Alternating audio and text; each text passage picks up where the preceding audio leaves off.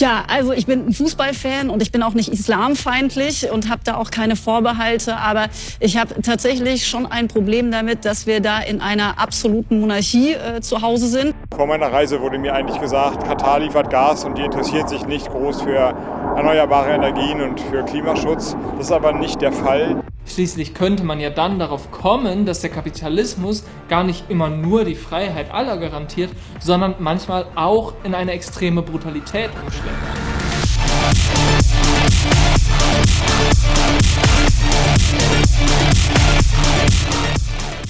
Das Prinzip Kampf.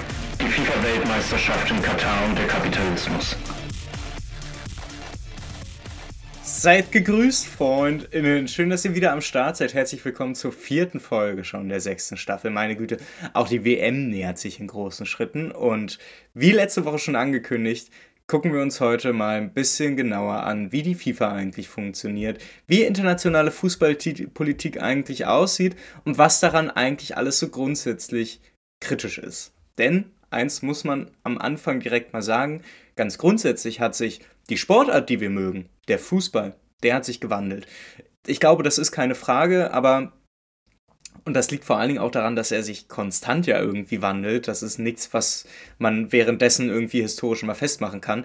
Aber wir müssen dann doch auch festhalten, dass in diesem Wandel etwas Prozesshaftes liegt. Und das ist nicht einfach, oh mein Gott, es wandelt sich und wir können es gar nicht richtig fassen und wir können nur beschreiben, was gerade passiert. Nein, ich glaube, dieser Wandel hat durch seinen prozesshaften Charakter auch etwas, was bei der FIFA-Weltmeisterschaft in Katar dann sehr offen präsentiert wird und was viele Fußballfans, glaube ich, dann unter den Begriffen des Kommerz, der Eventisierung oder eben auch des Ausverkaufs eben fassen würden. Dieses Spiel mit dem runden Leder, das hat sich entgrenzt oder wie es dann Karl Marx benennen würde, wir haben es mit einer kapitalistischen Landnahme zu tun. Und zwar mit einer kapitalistischen Landnahme der Fußballsphäre. Und ganz spannend ist, Karl Marx nutzt das eigentlich als Metapher. Mittlerweile wird es wie so viele marxistische Begriffe einfach so als, ha, das ist ein marxistisches Konzept, das das gilt genauso sprachlich und wer über Landnahme spricht, der meint das in einem, in einem marxistischen Sinn. Schön wär's, aber am Ende ist auch das eben eine sprachliche Metapher, die lustigerweise auf eine ganz lange Historie zurückblickt. Diese Landnahme oder die dann kapitalistische Landnahme, zu der wir gleich noch etwas genauer kommen müssen, die existiert nicht nur in diesem direkten Kontext, sondern diese Metapher der Landnahme, die hat eben eine ganz lange Historie, die bis zurück ins Alte Testament geht. Dort ist nämlich die Sprache von Landnahme in Bezug auf den Auszug der Stämme Israels aus Ägypten und die darauf folgende Annexion von Land, beziehungsweise dann eben die Landnahme von Kanaan. Und nachdem wir diesen kurzen Sport nicht ganz, sondern worthistorischen Kontext mal reingenommen haben, muss man dann doch sagen, jetzt ist ja jetzt im Fußball nicht gerade eine kleine Gruppe von Menschen irgendwie ausgezogen und hat sich den Fußball irgendwo tatsächlich lokal, territorial erobert. Auch wenn einzelne Übernahmen wie die der Qatar Sports Investments beim französischen Verein PSG ja gefühlt solche Züge schon ganz offensichtlich haben, aber ganz grundsätzlich ist die Landnahme als marxistische Metapher eigentlich als so etwas, so als ein Bezug auf ein Strukturmerkmal des Kapitalismus gedacht, nämlich, dass der Kapitalismus grundsätzlich eine expansive Dynamik hat. Er will sich ausbreiten, er will alles erschließen. Kapitalistische Gesellschaften, die können eben nie sich selbst genügen, indem sie sich selbst reproduzieren. Sie sind immer auf äußere Wachstumsschübe angewiesen, indem ein nicht kapitalistisches anderes okkupiert und angeeignet wird.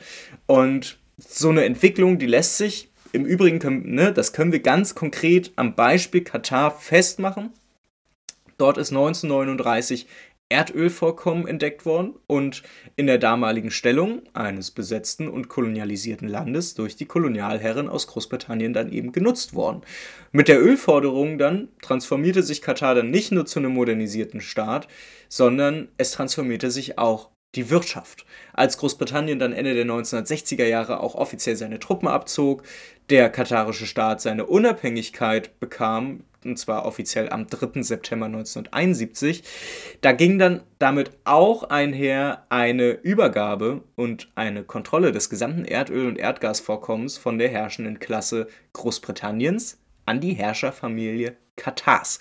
Insgesamt hat sich dadurch relativ wenig geändert, denn an der grundsätzlichen antidemokratischen Kontrolle von natürlichen Ressourcen, da hat sich ja nichts geändert. Es ist halt nur tatsächlich die speziellen Personen, die darüber bestimmen können, die haben sich geändert. Das, ja, mag ganz interessant sein, denn insgesamt hat sich tatsächlich vor allen Dingen aus unserer Perspektive wenig geändert, denn die Erdöl- und die Erdgaspreise, die sind für uns relativ gleich geblieben. Und das ist tatsächlich offensichtlich dadurch auch im Interesse des globalen Nordens, des kapitalistischen Zentrums, das auch genau so zu erhalten oder vor allen Dingen erhalten zu können. Denn, und das muss man eben auch sagen, seit der Erschließung Katars, klar, natürlich wie in allen Staaten, die nicht dem kapitalistischen Zentrum angehören, erst durch die Kolonisierung eines beliebigen westeuropäischen imperialistisch agierenden Staates, in dem Fall eben Großbritannien, später dann aber durch die kapitalkonforme Transformation zur Unabhängigkeit haben wir dort tatsächlich folglich eine ganz klassische Landnahme erleben dürfen. Die Öffnung des Landes mit Hilfe des angehäuften und kaum verteilten Vermögens, die ermöglicht ist, dann mittlerweile auch transnational agierenden Unternehmen oder wie ich es liebevoll nenne, transnationales Kapital, seitdem in Katar sehr gute Geschäfte zu schließen, um maximale Profite aus einem neuen Markt zu akkumulieren. Und diese expansive Dynamik, die der Kapitalismus hier aufzeigt, die zeigt er übrigens auch grundsätzlich im imperialistischen Charakter, der sich dann auch ja, im Krieg zeigt. Denn, so blöd es klingt, Konstantin Wecker hat es ja vor vielen, vielen Jahren schon gesagt, ein neuer Krieg, da kann man neue Särge machen, da kann man danach neu aufbauen. Am Ende verdienen die, die sowieso schon immer verdient haben. Und im Fußball zeigt sich diese Entwicklung, diese expansive Dynamik des Kapitalismus, diese Landnahme eben auch über einen längeren Zeitraum, der auf internationaler Ebene für diese WM in Katar auch ganz wichtig ist und dort eben keine klar offensichtliche lineare Entwicklung anzeigt. Denn wir wissen ja, der Fußball der Neuzeit, den wir kennen, der ist Mitte des 19. Jahrhunderts in England entstanden und hat von dort aus seinen Weg in die weite Welt gebahnt, obwohl es ja eigentlich nachweislich fast überall auf der Welt so eine Art Fußball vorher schon gab. Aber ganz offensichtlich zeigt auch hier sich die kulturelle Dominanz des kapitalistischen Zentrums. Und ja, Deshalb erleben wir im Fußball am Ende auch einen Kampf. Und ich glaube nicht nur um die Deutungshoheit, aber vor allen Dingen auch um die gesellschaftliche Rolle dieses beliebten Hobbys. Und damit sind wir heute beim eigentlichen Grundthema angekommen. Wir müssen heute über die Institutionalisierung internationaler Fußballpolitik sprechen.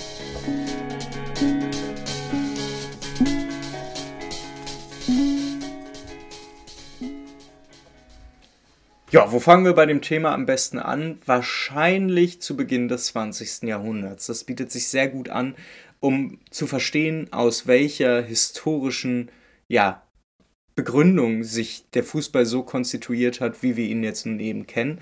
Denn zu Beginn des 20. Jahrhunderts hat der Fußball nicht eine klare Institutionalisierung erfahren, wie wir es zum Beispiel auf staatlicher Ebene kennen, sondern eine oftmals konkurrenzbelastete Institutionalisierung, in dem sich proletarische, aber eben auch bürgerliche Vereine und Verbände gründeten. Und dieses ja, dieser institutionelle Dualismus der Anfangsjahre, der wurde dann zugunsten der gesellschaftlichen Machtverhältnisse, die dann folgten, eben aufgehoben.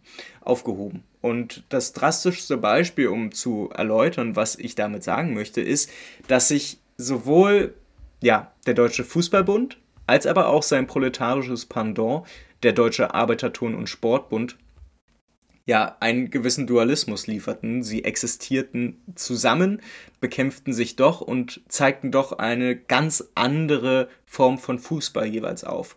Und das Interessante darüber ist, oder daran ist ja, dass heutzutage viel darüber abgemeckert wird, dass wir es mit ja nicht nur einer Monokultur im Fußball selber zu tun haben, dass also kapitalistische Logiken nicht dafür sorgen, dass der Sport obwohl es ideologisch ja so sein sollte, durch freien Wettbewerb, vollständige Konkurrenz und es kann nur der Stärkere gewinnen, besser wird. Nee, eigentlich nicht. Der FC Bayern gewinnt nämlich seit zehn Jahren durchgängig. Sondern, dass wir es da auch mit etwas zu tun haben, was wir auch in der Monopolisierung der Fußballverbände sehen. Es gibt keine Alternative zum Deutschen Fußballverband. Und das hat vor allen Dingen den historischen Grund in der Machtergreifung der Nationalsozialistinnen. Wir müssen über den deutschen Faschismus reden. Denn im deutschen Faschismus, da wurde er nicht nur gleichgeschaltet, überall woanders, damit man sich halt eben einen faschistischen Staat zusammenbauen kann. Davon betroffen war natürlich auch der Fußball, denn der Fußball hat ja eine gesellschaftlich wichtige integrative Funktion. Das wussten auch schon Faschos. Und ganz spannend ist, dass sie dadurch den, und das kann man sich ja vorstellen, den Deutschen Arbeiterton- und Sportbund dann einfach auflösten und anstelle einer Systemkonkurrenz tatsächlich einen bürgerlichen Fußballverbund, den DFB, als das Monopol der deutschen Fußballsphäre erklärten und so die Vormachtstellung überhaupt erst aufbauten, dass selbst am Ende des Zweiten Weltkriegs die Transformation in einen bürgerlichen Verfassungsstaat mit der BRD an den Verhältnissen im Fußball nie wieder was geändert werden konnte. Bis heute nicht. Und interessanterweise hat die Geschichte der Fédération Internationale de Football Association, also die FIFA, die Geschichte der FIFA ist vor dem Hintergrund der deutschen Entwicklung der Institutionalisierung des Fußballs nochmal spannender. Denn der Klassen- und der vor allen Dingen der Herrschaftscharakter des DFB, der zeigt sich auch in dem Weltverband. Der wurde bereits 1904 in Paris, Frankreich gegründet und durfte zu Beginn sechs Gründungsmitglieder zählen, was vor allem an dem berühmt-berüchtigten verspäteten Telegramm aus Deutschland lag. Denn bereits 1904, nur wenige Stunden nach Gründung der FIFA, wurde der DFB Mitglied und weist damit auf gewisser Art die bürgerliche Verortung dieser Institutionalisierung des Fußballs nach. Denn der DFB als bürgerlicher Verband, er wäre ja wohl eher nicht in die FIFA eingetreten, wenn wir es dort mit einem internationalistischen proletarischen Fußballverband zu tun gehabt hätten, der von Anfang an irgendwie das Ziel verfolgt hat, über Fußball Leute zu verbinden und die internationale Revolution für eine bessere Welt anzugehen. Mm, das Interessante ist aber, dass dieser Klassencharakter, der beim DFB ganz offensichtlich ist und dadurch ja zumindest in Tendenzen offensichtlich auch in der FIFA verborgen sein muss, dass der nicht einfach dazu geführt hat, dass Anfang des 20. Jahrhunderts einfach gesagt wurde, gut, wir kapitalisieren den Sport vollkommen, wir erschließen ihn, machen ihn zum Teil einer Unterhaltungsindustrie, so wie wir es auch heute kennen. Denn viel spannender ist, dass es ja auch innerhalb der bürgerlichen Klassen eine sehr große konservative Fraktion gibt, die es ja in Deutschland bis heute gibt, die immer so tut, als wenn man wirklich arg auf die richtigen Werte und auf die richtige Moral bedacht wäre, um dann am Ende doch aufzuzeigen, sobald es um Fragen der Macht- und Herrschaftsverteilung geht, dass das eigentlich alles egal. Und äh, interessanterweise steht hinter diesen Normen aber ja bei Konservativen vor allen Dingen sehr häufig auch ein gewisser Scheinwiderspruch zur kapitalistischen Landnahme gewisser Sphären. Und genau das zeigt sich im Fußball, denn es wurde nicht einfach liberalisiert und für den Markt geöffnet, wie wir heute wissen. Stattdessen trug sich tatsächlich bis Anfang der 1970er Jahre ein Grundkonflikt fort, der zwischen Liberalen auf der einen und konservativen Kräften auf der anderen Seite im Fußball ausgetragen wurde. Es ging um das Amateurideal, es ging um die Frage nach einfacher Wertabschöpfung aus der Sphäre des Fußballs heraus und es ging um die Eindämmung kapitalistischer Strukturmerkmale. Tatsächlich. Immer wieder finden sich Aussagen aus der Zeit vor der Gründung der deutschen Bundesliga, die verdeutlichen, wie viele konservative Funktionäre im Fußball keinen Markt sehen, sondern den Sport tatsächlich in seiner ja, aristokratisch klassischen, absichernden, herrschaftssichernden, befriedenden Funktion wahrnehmen, nämlich Brot und Spiele zur Absicherung bürgerlicher Herrschaft in einer kapitalistischen Gesellschaft. Darüber hinaus ist es unnötig. Und genau diese konservativen Kräfte, die haben das Bündnis wirtschaftlich schwacher Fußballspieler aus den arbeitenden Klassen unterschätzt, die neben dem Spielen ja einer normalen Lohnarbeit damals noch nachgehen mussten und in Verbindung mit liberalen Modernisierern stehen. Einer dieser Modernisierer, das war der erste Präsident des 1. FC Gölle, und zwar Franz Kremer. Der ist nicht nur für die Gründung dieses Vereins ursächlich, sondern auch für die Bezahlung von Fußballspielern, also tatsächlich der Schaffung von Berufsspielern, die Fußball als Lohnarbeit sehen in Deutschland. Und das ist ganz interessant. Er trat da nicht dafür ein. Er war dann nicht nur der Türöffner der ersten großen Liberalisierungswelle im bürgerlich-deutschen Fußball. Er hat quasi in der Genealogie der kapitalistischen Landnahme des Fußballs einen ganz wichtigen, eine, eine ganz wichtige Rolle gespielt, zumindest für deutsche Verhältnisse, wenn man es denn auf den deutschen, auf den deutschen Staat eingrenzen möchte. Und spannend ist, dass wir dadurch fortan, ab Anfang der 70er, Anfang der 60er eigentlich, so müsste es eher heißen, dass wir Spieler hatten, die Berufsspieler waren und tatsächlich Gehälter kassiert haben, wenn auch damals nicht so viel. Die Zwänge einer kapitalistischen Gesellschaft, die erreichten damit dann auch wirklich schlussendlich den Fußball und nicht nur seine SpielerInnen. Und diese Zwänge verdeutlichen einmal mehr die materiellen Zwänge all der Menschen, die aus arbeitenden Klassen kommen, die kein Eigentum besaßen und besitzen und von ihrer Arbeitskraft leben mussten. Und das wäre auch ganz spannend, das heute nochmal aufmerksam zu verfolgen, nämlich sich anzugucken, mal sich anzugucken, nämlich sich die politische Ökonomie der FußballspielerInnen anzugucken. Aus welchen Klassen kommen die und wie wichtig ist für die das Spielen des Fußballs allein? Ein Gerard Piquet zum Beispiel, ein, einer der ganz großen Fußballspieler, ich glaube, der könnte auf sein Gehalt mittlerweile schon längst verzichten. Und das wäre auch ein ganz spannender Punkt, den es sich anzugucken gilt möglicherweise deutlich später. Für uns heute soll es aber um etwas anderes gehen. Es soll uns nicht um Fußballspieler gehen, wir wollen auch den Schritt wieder raus aus Deutschland machen. Denn wenige Jahre nach der, Profes nach der ersten Professionalisierungswelle in Deutschland kam es dann tatsächlich auch auf internationaler Ebene zu einer ja, zweiten Liberalisierungswelle. Nennen wir es, wie es ist. 1974, das wisst ihr aus der letzten Folge, ist der Brasilianer Joao Avalanche zum Präsidenten gewählt worden. Er transformierte den Weltfußball zu einem tatsächlich wichtigen Wirtschaftszweig und das muss man auch ehrlicherweise sagen. Dieser Wirtschaftszweig, und das hat ja Avalanche auch immer wieder betont, der war zum Ende seiner Regentschaft, Ende der 90er, so wichtig, dass die FIFA allein mit Vermögen ja, zwischen 3 bis 4 Milliarden US-Dollar belohnt wurde. Und das Ganze tatsächlich auch noch ohne steuerliche Belastung, was, was das macht sehr absurd. Denn, und ich glaube, auch das kennen mittlerweile einige schon, der Standort Schweiz und der dadurch existente Artikel 60 des Schweizerischen Zivilgesetzbuches, die sind quasi ja, die Bibel der FIFA. Denn, so muss man es sagen, nicht nur der Standort Schweiz, sondern dann eben auch das Schweizer Recht. Das erklärt die FIFA zu einem gemeinnützigen Verein, der bis heute quasi keine Steuern zahlen muss. Und Havelange etablierte nicht nur Strukturen, die bis heute von gegenseitigen Abhängigkeiten, Gefälligkeiten, Korruption geprägt sind, sondern, und das muss man ihm irgendwo auch zugute halten, erst recht, wenn ihr zum Beispiel Neoliberale seid, der schuf auch den Einstieg zur Kommerzialisierung im Fußball. Die Öffnung von Fußball-Großveranstaltungen für Premium-Sponsoren, die damit verbundene auch finanzielle Relevanz des Wirtschaftszweigs Fußball, die lässt sich nicht ohne diesen Namen, ohne die Person Joao Avalanche erklären. Mittlerweile, und das ist ganz spannend, erwirtschaftet die FIFA und sie messen das immer in so vier Jahresperioden. Das ergibt ja auch Sinn, weil alle vier Jahre ist eine Männerweltmeisterschaft, das Premium-Produkt. Und mittlerweile erwirtschaftet die FIFA in einer Vierjahresperiode rund 5,6 Milliarden US-Dollar. Gar nicht mal so ungeil.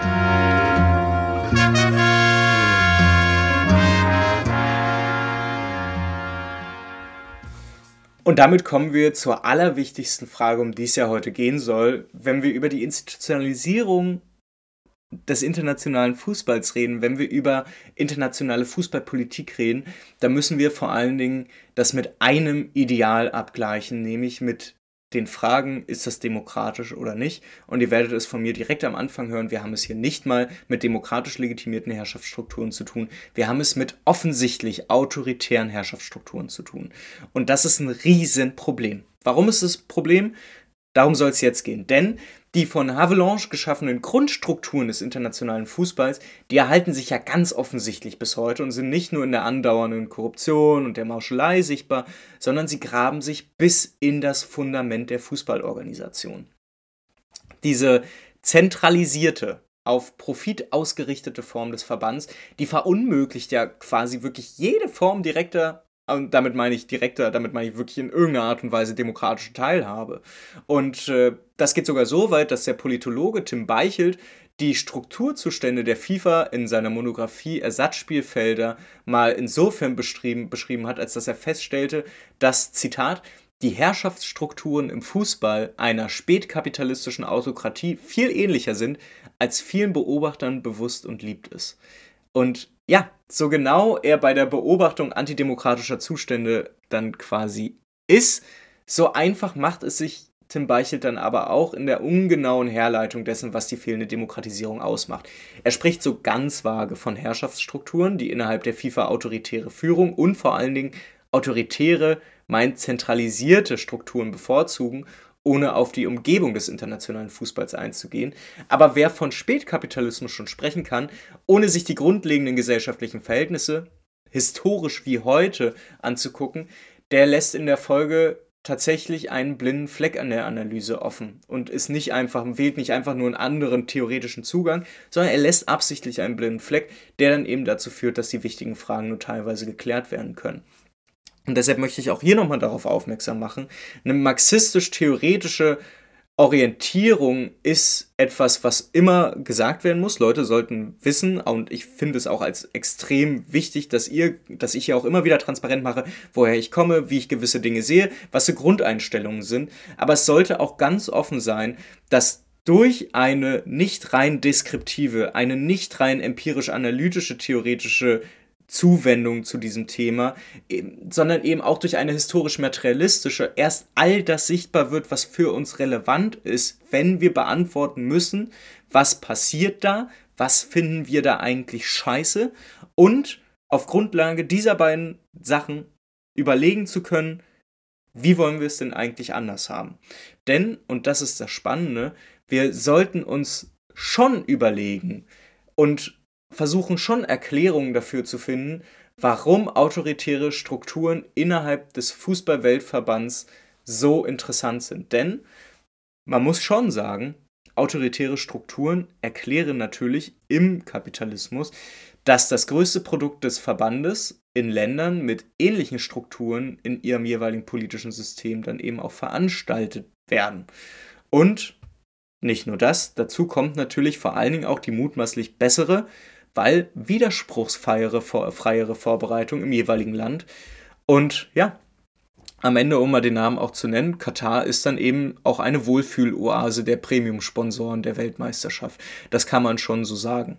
Die Frage nach den Umständen und den Ursachen wird damit aber, glaube ich, nur unzureichend beantwortet, weil es ist ganz offensichtlich, natürlich, wenn, wenn, wenn der Fußballweltverband autoritär organisiert ist, dann ist es natürlich auch für die super geil, wenn sie mit einem Staat zusammenarbeiten, der die WM austrägt, der auch so organisiert ist. Und natürlich ist es im Kapitalismus immer schöner, wenn du eine möglichst widerspruchsfreie Orga, Orga hast und das alles relativ entspannt davon ausgeht, dass alles wunderbar läuft und wenn es Proteste gibt, werden die halt niedergeschlagen.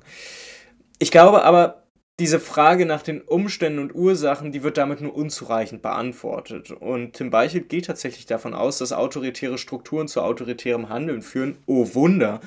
Weil, ja klar, so wichtig diese Erkenntnis auch ist, sie erklärt eben nicht, welche Rolle die FIFA irgendwie dabei dann konkret einnimmt und wie der kapitalistische Fußball überhaupt funktioniert, der infolge der kapitalistischen Landnahme dieses Sports einherging. Denn und das wird jetzt spannend. Die FIFA sieht sich ja als Institution des Weltfußballs in einer entscheidenden Rolle.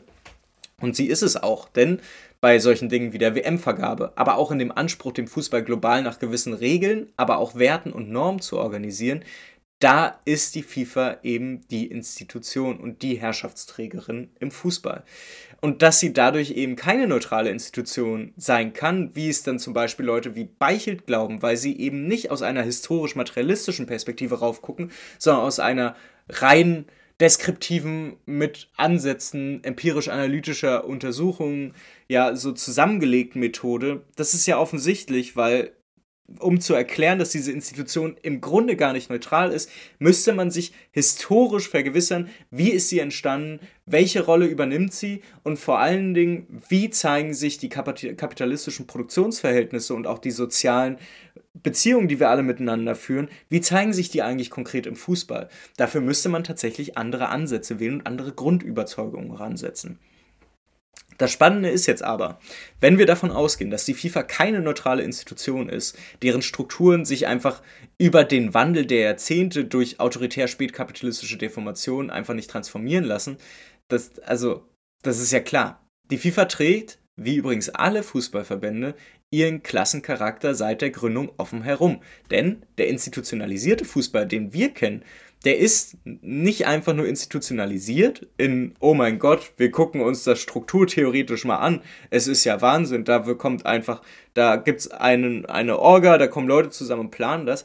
Das ist nicht der Punkt der Kritik an Institutionalisierung. Der Punkt an Kritik an Institutionalisierung ist, dass das ja eben nicht in so einem leeren Raum geschieht und es nicht einfach nur um die reine Frage der Organisierung geht. Es geht deutlich darüber hinaus. Es geht um tatsächlich den Klassencharakter des institutionalisierten Fußballs. Wir müssen über den Klassencharakter der Institutionen im Fußball sprechen, der ganz offensichtlich durch Gründung und vor allen Dingen durch Einflussnahme wichtiger zentraler Figuren eben ein bürgerlicher Fußball ist.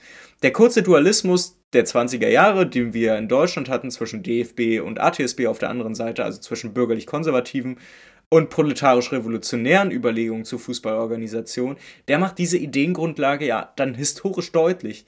Aber eigentlich reicht ja auch nur ein Blick in die Funktionsweise der Verbände, um darauf zu kommen, dass man das sich vielleicht angucken sollte. Denn Fußballverbände garantieren ja nicht nur die grundlegende Organisation des Fußballspielens, sie sichern ja seine jetzige Form gleichzeitig ab. Das heißt, sie schaffen die Rahmenbedingungen eines kapitalistischen Fußballs, innerhalb derer Unternehmen wie Funktionäre Kapitalakkumulation betreiben und den Fußball als Wirtschaftszweig begreifen müssen. Und diese marktkonforme Grundlage, die wird von den Institutionen des Fußballs, ergo den Verbänden, ja geschaffen und abgesichert, indem sie Unternehmen oder gleich im Optimalfall Staaten als Sponsoren für ihre Wettbewerbe finden, ihre Produkte verkaufen und über Fernsehverträge die Lizenzen zur Übertragung an den meistbietenden dann tatsächlich auch in Kapital ummünzen können. Wir sehen, das hätte eigentlich oder es hat viel was von einer kapitalistischen von einem kapitalistischen Verwertungsprozess und die FIFA ist damit am Ende im Fußball der Garant für die Erhaltung des kapitalistischen bzw. des kommerziellen Charakters, der nicht auf eine vermeintlich fehlgeleitete Entwicklung der letzten drei Jahrzehnte zurückgeht, sondern der sich schlussendlich in dem Klassencharakter des Weltverbands und der kapitalistischen Landnahme des Spiels erklären lassen kann. Diese zwei Dinge kommen zusammen.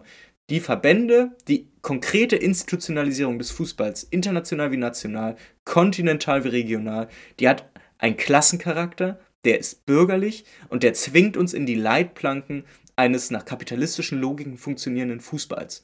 Und auf der anderen Seite haben wir eben diese grundsätzliche Dynamik kapitalistischer Strukturen, nämlich diese expansive Dynamik, den wir als kapitalistische Landnahme bezeichnen. That's it.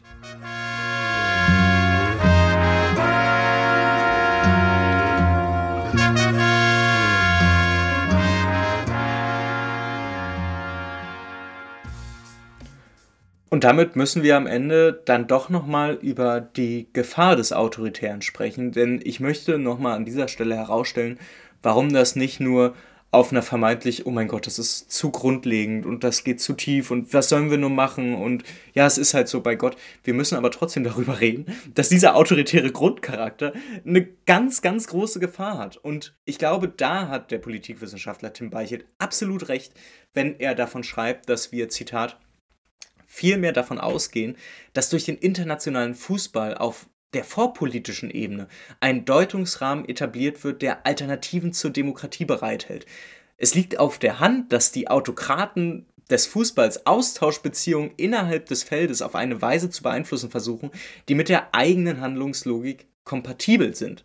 Das heißt, Antidemokratie wird demzufolge nicht nur als Deutungsrahmen relevant, sondern sickert als Handlungsmodus in das gesamte Feld des Fußballs ein.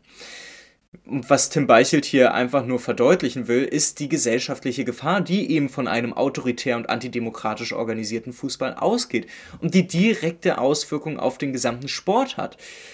So gefährlich dadurch beispielsweise eine WM in Katar mit ihrem antidemokratischen Charakter dann eben ja erscheint und auch am Ende ist, so wenig wird dann aber auf die strukturellen Bedingungen dessen eingegangen.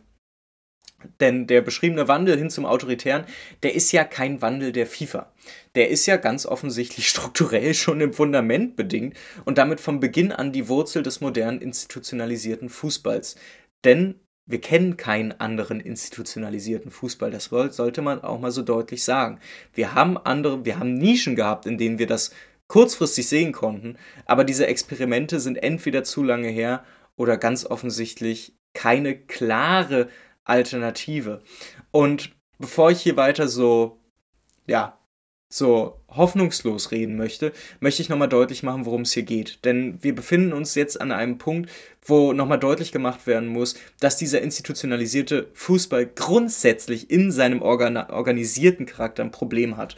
Und damit müssen wir wieder zu einem Soziologen kommen, der hier bereits mehrfach genannt wurde und wo es jetzt ab jetzt nochmal um das große, um das wirklich große Ganze geht. Denn wir haben nicht nur ein Problem damit, dass wir grundsätzlich im Kapitalismus eben diese expansive Dynamik der kapitalistischen Landnahme haben, dass wir nicht, dass wir haben einen Klassencharakter des, der Fußballverbände, aber wir haben vor allen Dingen auch ein Orga-Problem. Und das beginnt und endet mit dem Soziologen Robert Michels.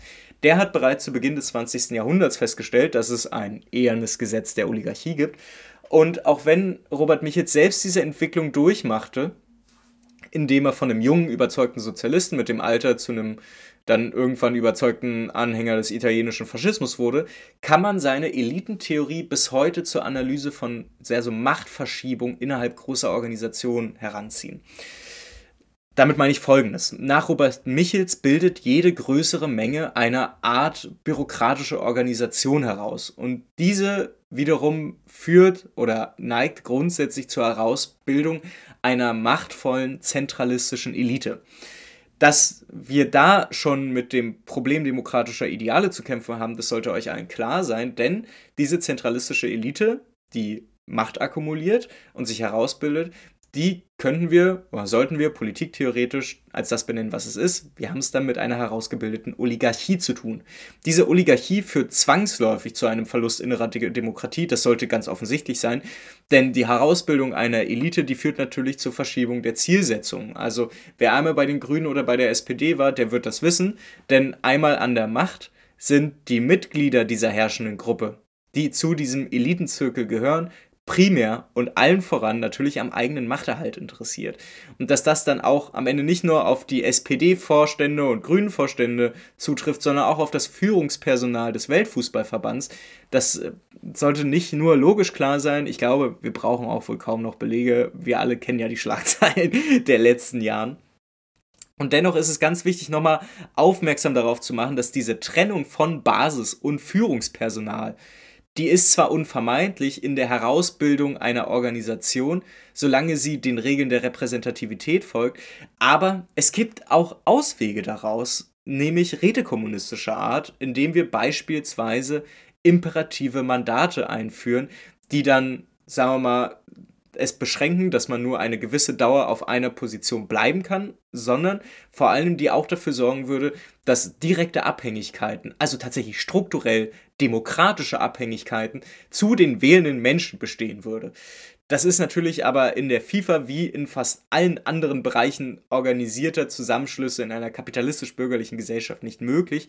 Und genau das beschreibt ja einen Widerspruch etwas konkreter, den der Historiker Ishai Landa mal in seiner ideengeschichtlichen Herleitung zur Nähe von Liberalismus und Faschismus eindrücklich darstellt, nämlich, dass sich die bürgerlichen Klassen in einer kapitalistischen Gesellschaft immer in einem ideologischen Widerspruch befinden. Und da ich ja weiß, dass ich hier nicht nur von Linken gehört werde, sondern auch von Leuten, die sich der, der des Bürgertums, der liberalen Ideologie auch äh, zugeneigt fühlen, Überlegt mal Folgendes. Ihr seid am Ende in einem dauerhaften Widerspruch gefangen, der sich darin zeigt, dass er vor allen Dingen ohne strukturelle Änderungen tatsächlich einfach, da, da kommt man nicht raus. Denn auf der einen Seite haben wir es im Kern des Liberalismus vor allen Dingen ideologisch mit dem Schutz des Privateigentums zu tun. Wer einmal von John Locke gehört hat, der wird feststellen beim ersten oder zweiten kritischen Lesen, das ist nicht ein Demokratietheoretiker,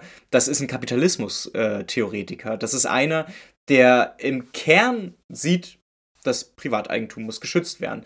Und das zeigt sich ja ideologisch dann in einer Form des Wirtschaftsliberalismus wieder, der dann, und das kennen wir ja klassisch, der Konkurrenz predigt, auch dass hierarchische Ordnungen wichtig sind. Auf der anderen Seite findet sich der Liberalismus aber ja irgendwo auch an der Seite politisch eher egalitärer Ideen, die ja, ideengeschichtlich tatsächlich aus den, aus den Forderungen gegen absolutistische Unterdrückung und Willkürherrschaft herrühren. Und genau aus diesem Widerspruch zwischen Wirtschaftsliberalismus, der antidemokratisch ist, der ganz klar aufzeigt, ne, der ideologisch erklärt, warum Kapitalismus wichtig ist, auf der anderen Seite aber auch einen politischen Liberalismus zu haben, der Freiheit und Gleichheit eigentlich auch mit sich trägt seit der Französischen Revolution. Das sorgt am Ende dafür, dass Ishai Lander dann deshalb schlussfolgert, dass der Liberalismus Elemente der Demokratie enthält, und diese in seinen Forderungen auch vorwegnahm. In einer frühen Phase war er optimistisch und fortschrittlich, auch wenn er bereits damals elitäre und exklusive Komponenten wie den Schutz der Klassenprivilegien enthielt. Der Liberalismus beinhaltete von Anfang an die Option, aus der Einschränkung der Regierung durch eine Verfassung auszusteigen, und er sah die Möglichkeit vor, zur Herrschaft der Gewalt zurückzukehren, wenn wirtschaftliche Interessen in Gefahr sein sollten. Und das Beispiel, was er jetzt bringt, selbst in den Federalist Papers wird die Alternative der Diktatur ausdrücklich verteidigt. Der Liberalismus bewegt sich zwischen der politischen Mitbestimmung, die durch das liberale Projekt ja eröffnet wird, und den wirtschaftlichen Interessen der herrschenden Klasse, dem Schutz des Eigentums. Und das ist wahnsinnig spannend, und zwar nicht nur in einer grundsätzlichen gesellschaftlichen Frage, in der wir dann nämlich davon ausgehen müssen, dass die herrschende Klasse, dass die bürgerliche Klasse, ja bis heute dadurch tatsächlich diesen Ausweg zum Faschismus sich offen halten muss, um den Schutz des Privateigentums und diesen speziellen Begriff des Eigentums abzusichern, dass es nicht nur auf gesellschaftlicher Ebene zutrifft, sondern dass wir diese grundsätzliche Widersprüchlichkeit auch in der FIFA und in allen anderen Verbänden des kapitalistischen Fußballs sehen können. Und zwar bedeutet dieser Widerspruch da, ein nicht enden wollender Widerspruch zwischen den demokratischen Idealen einerseits und der wirtschaftlichen Realität, die dann das Bild eines Fußballs erzeugen, der einerseits seine demokratischen Werte hochhält und verteidigt. Es geht um Chancengleichheit, es geht um Solidarität, es geht um Antirassismus, es geht um Freude, es geht um fairen Wettbewerb. Und das wird ja auch von den Fußballverbänden, auch ideologisch, immer hochgehalten. Das sind Dinge, die genuin zum Kern dieses Sports dazugehören, um dann auf der anderen Seite eben in der wirtschaftlichen Realität des kapitalistischen Fußballs genau diese Werte unterzuordnen weiß. Im institutionalisierten Sport haben die Funktionäre und Sponsoren längst begriffen, dass das Ideal der politischen Mitbestimmung zugunsten der Absicherung von Profiten untergehen muss. Und zwar nicht, indem man nicht mehr davon spricht, das ist vollkommen egal. Man kann sogar und sollte sogar noch häufiger davon sprechen, wenn man es eigentlich gerade beerdigt. Und das ist genau das, was wir da feststellen. Prioritäten müssen gesetzt werden die FIFA hat es eben aus diesem Klassencharakter heraus gemacht. Und das bedeutet für die Herrenweltmeisterschaften vor allen Dingen, dass sie aus der wirtschaftlichen Realität heraus die mit weitem Abstand wichtigste Einnahmequelle des Weltfußballverbands sind.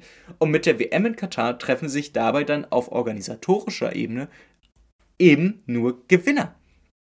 Die herrschenden Klassen in Katar rund um die Emir-Familie Katars.